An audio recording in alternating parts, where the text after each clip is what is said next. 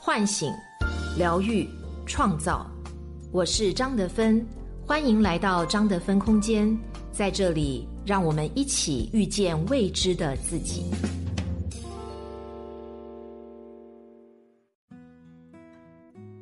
大家好，我是今天的心灵陪伴者山明，和你相遇在张德芬空间。今天跟大家分享的主题是《你好，李焕英》，作者李娜。打动人心且流传最广的情感，往往不是小情小爱，而是人间大爱。人间大爱又分两种，一种是家国情怀，一种是父母情深。读懂了这种超越种族和阶级的情感底座，就读懂了电影《你好，李焕英》为何在春节扎堆贺岁片中脱颖而出，广受好评。谁还不是父母的宝？哪个宝没想过，要是能穿越回过去，改写改写父母的人生，让他们变得更轻松，那自己该有多荣幸？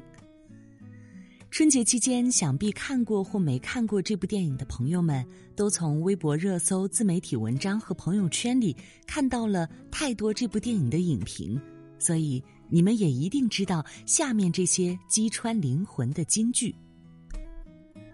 打我有记忆起。妈妈就是中年妇女的样子，所以我总忘记，妈妈曾经也是个花季少女。傻孩子，说啥呢？你要记事起，妈妈就是个花季少女，要么你们不是亲娘俩，要么就是你妈早婚早孕。如果我妈当年不生我，会比现在过得幸福吧？这是啥话呀？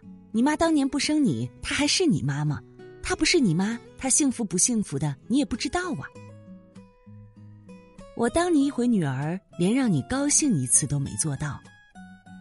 哎呀，宝儿啊，不是非要杠你，总想让父母高兴，说到底还是讨好别人，委屈自己，这压根儿不是你妈想看到的。其实，中国式家庭最大的困境，就是父母和子女都打着为你好、让你幸福的旗号。却硬生生的把对方逼得活在另一个频道，直到往事无法挽回，上帝再也不给机会，我们才在相互亏欠中知道，如果可以，我真想穿越回过去，好好爱你。现实中，贾玲和母亲李焕英也是如此。二零零一年，十九岁的贾玲刚考到北京中央戏剧学院念书一个多月。为供养贾玲、贾丹两姐妹读书，工人阶级的妈妈李焕英和爸爸贾文田开着拖拉机去给人运稻草，因把稻草车装得太高，妈妈从车上摔下来，后脑勺着地，小脑损伤不治身亡。那一年，李焕英才四十八岁，还没有穿上贾玲给她买的绿色皮大衣，没有用上双开门的冰箱，还没有坐上女儿买的跑车。更不要说亲眼看到春晚舞台上贾玲演的那一出出令全国观众捧腹大笑又过目不忘的小品。至于贫苦盛年的母亲，成了贾玲心口永远的伤，梦中不变的憾，此生残缺的缘。你好，李焕英这部电影是妈妈李焕英去世二十年后，女儿贾玲对天堂里妈妈的致敬。但又何尝不是贾玲穿越二十年的时光隧道，复活且重访逝去的母亲所完成的自己与自己的和解？关于这部电影，那些别人说过的、聊过的，我也不愿再赘述。我想写一写电影背后被误解的八个亲情真相。一，你以为你比父母反应快？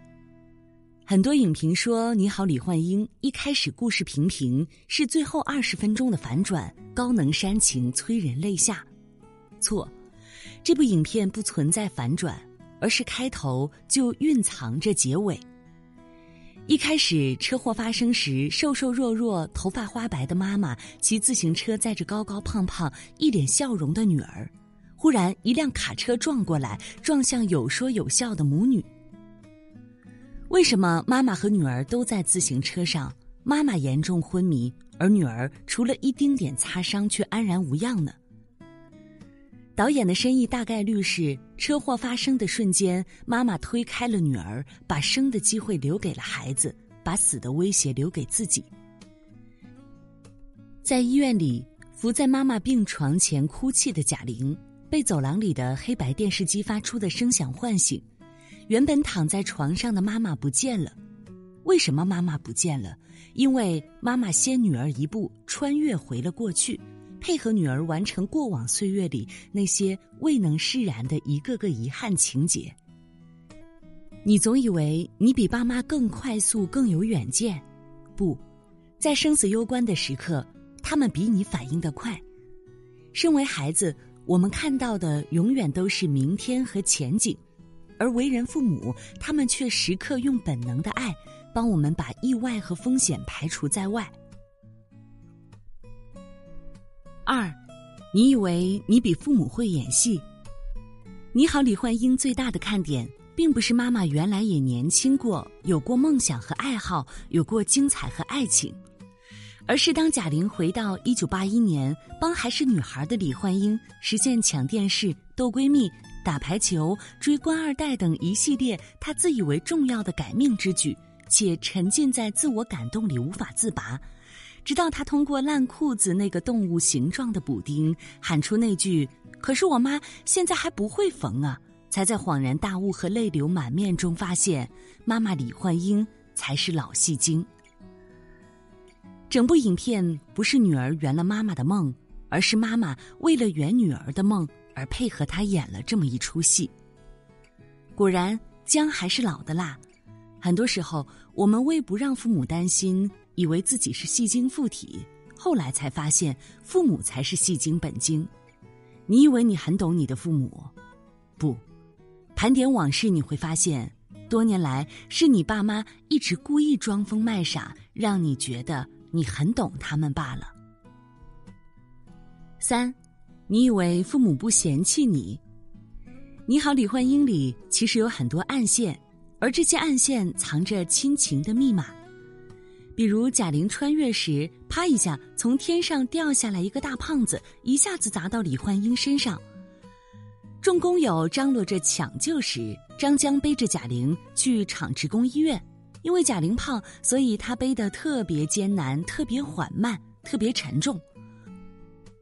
但后来贾玲和李焕英喝小酒，贾玲喝醉了不省人事。瘦弱弱的李焕英背着胖哒哒的贾玲回职工宿舍，却背得特别稳当、特别轻快、特别安然。当然，这里有艺术的表达，但更有深刻的寓意。你以为的岁月静好，不过是有人替你负重前行。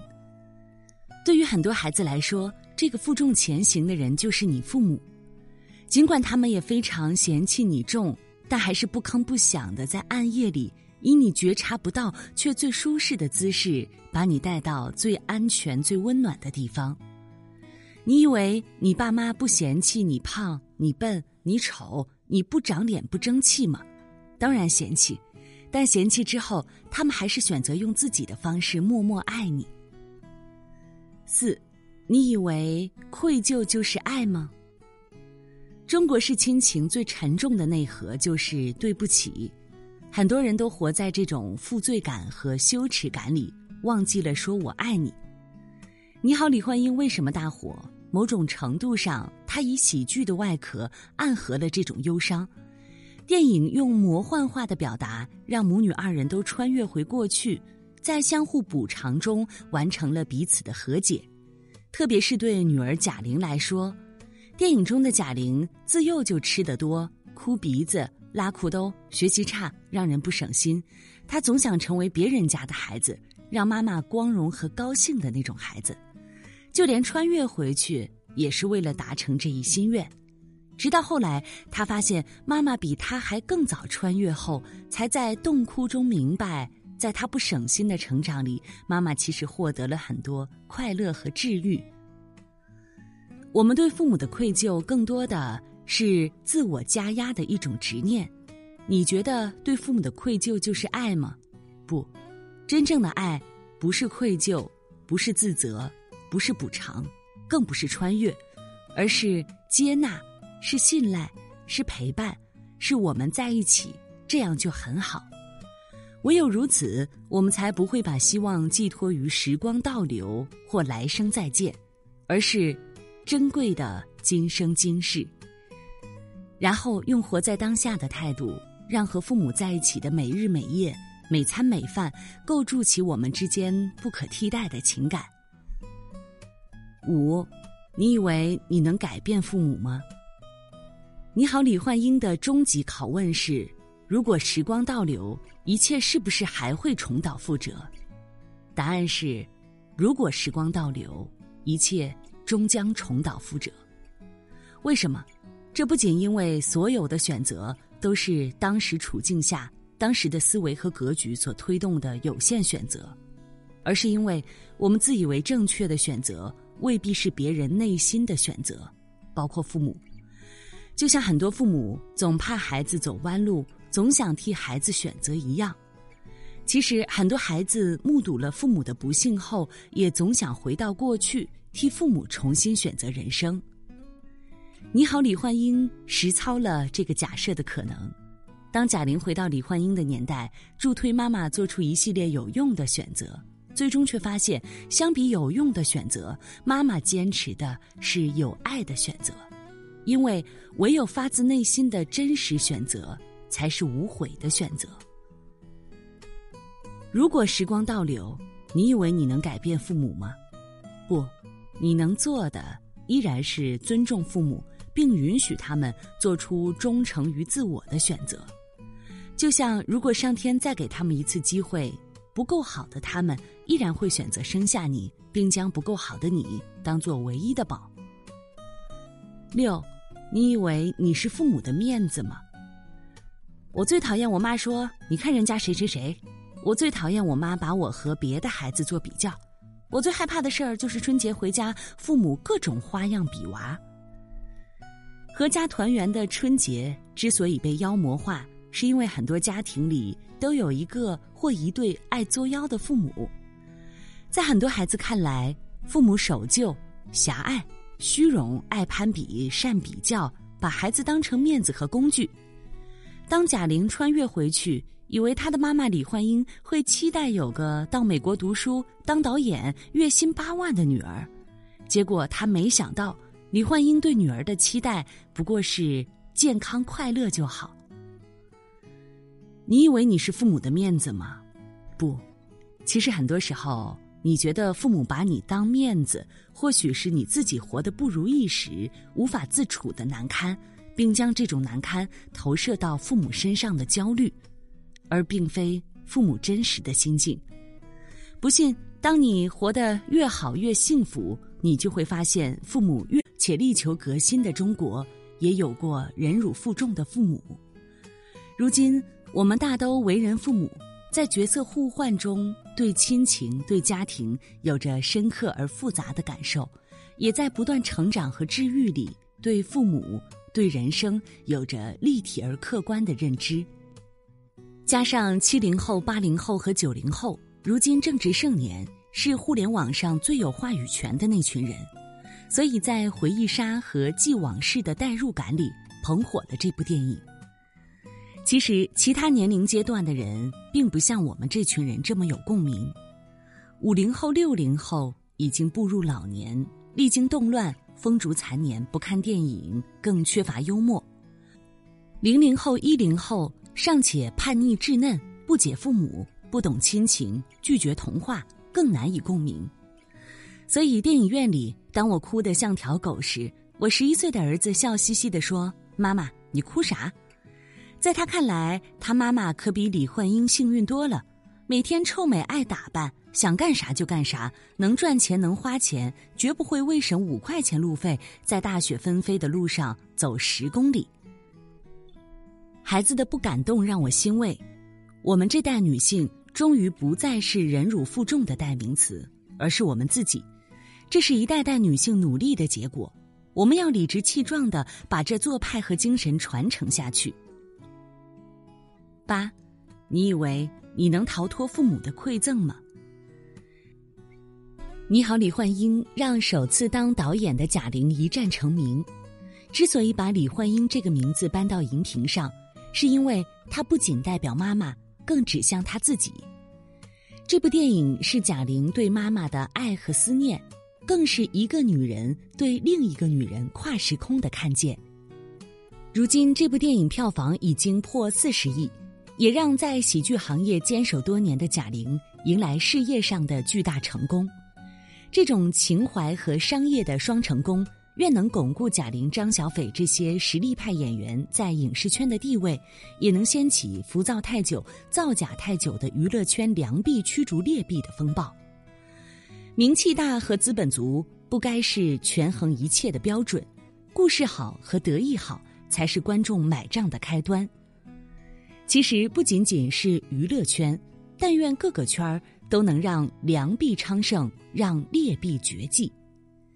但一想到三十九岁贾玲今日的成功，依然得益于去世二十年的母亲李焕英，忽然内心复杂中想到这样一个命题：你以为你能摆脱父母的馈赠吗？不，从我们出生躺在父母怀里那一刻起，我们就在享受父母的恩泽和馈赠。承认这一点，不是为了让我们背负沉重的恩情和孝顺。而是为了在接纳源头中确认，我们所有人都是踩着父母的肩头走向更高更远的地方。抵达更远更高的地方后，我们最终发现自己走了这么久，依然没有走出父母的眼光和故土的影响。所以，我们当了父母后，要走在修行的路上，因为我们深知源头和母体的力量。所以，我们敬畏教化和传承的信仰。